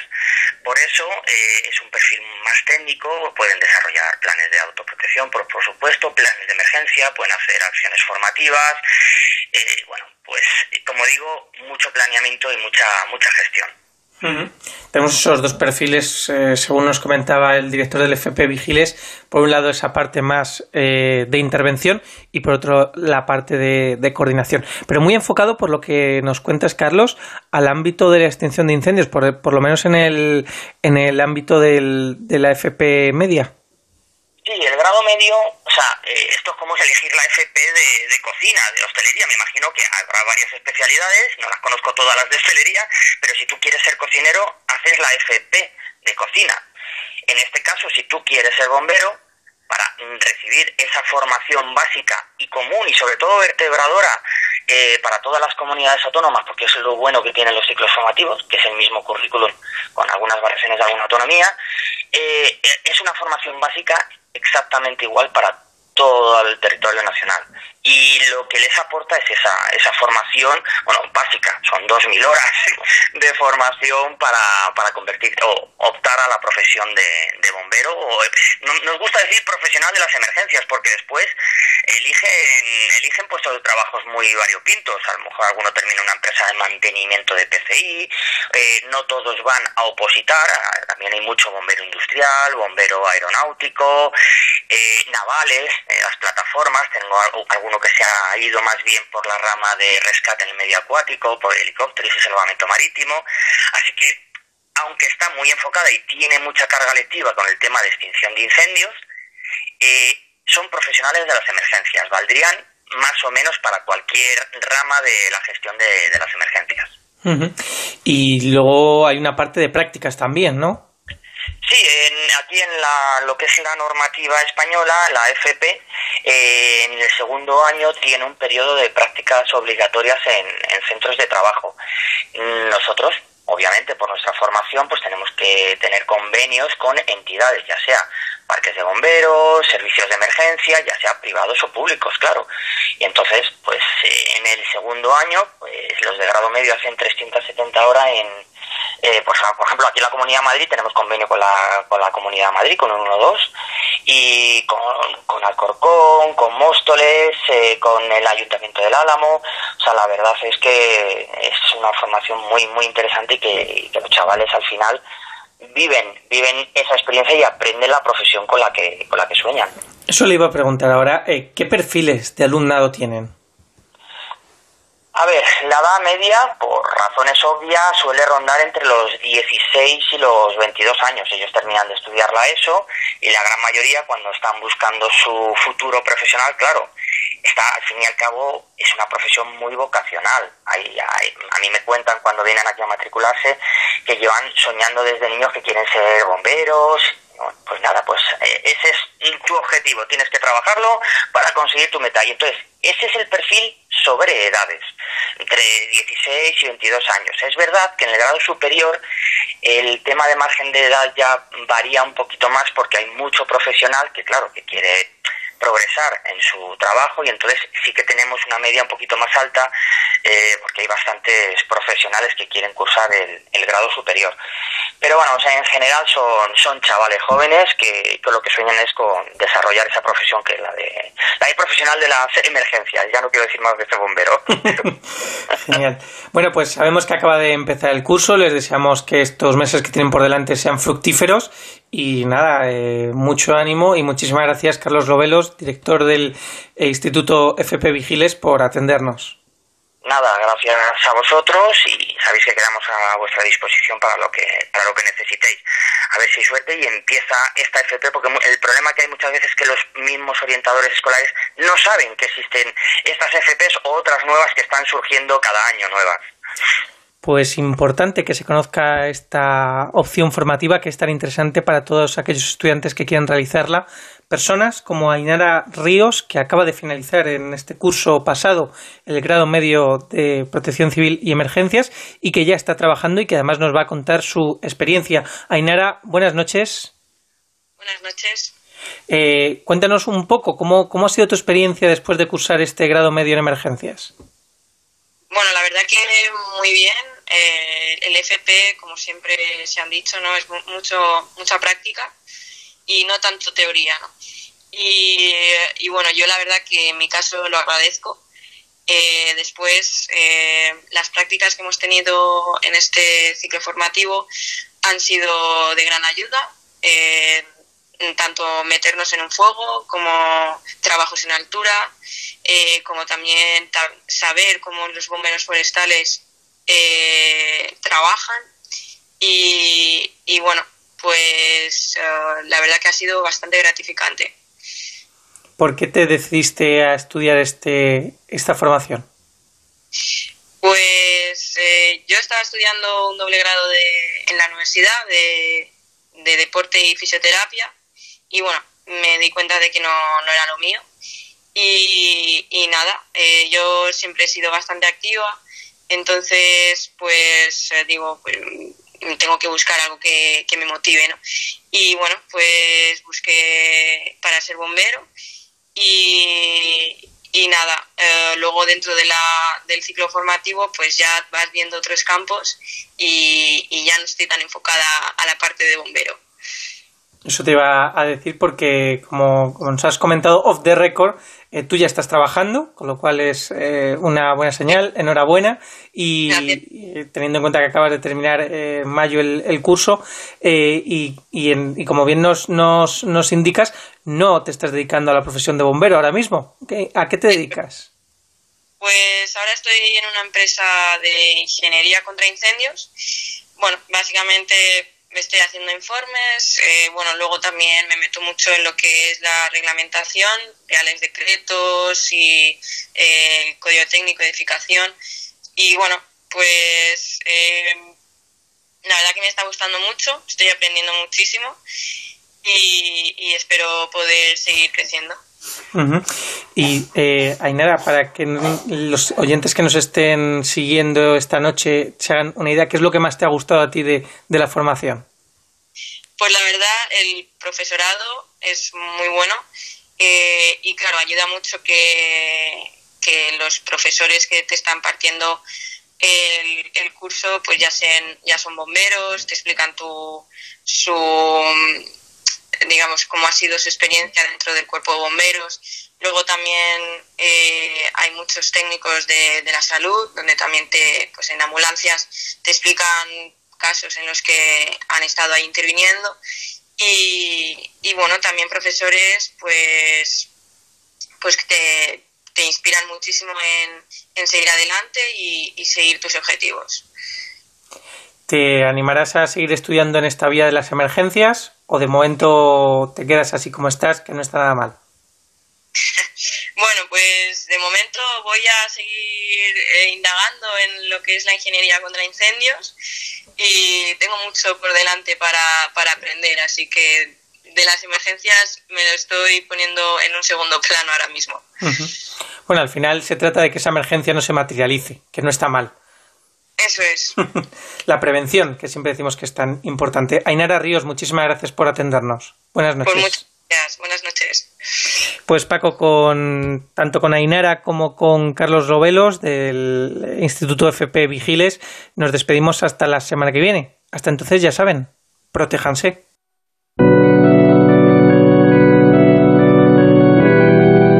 De esta manera llegamos al final, nuestro tiempo termina, pero ya saben que la próxima semana aquí les estaremos esperando en esta cita que tenemos en este programa diferente para gente curiosa.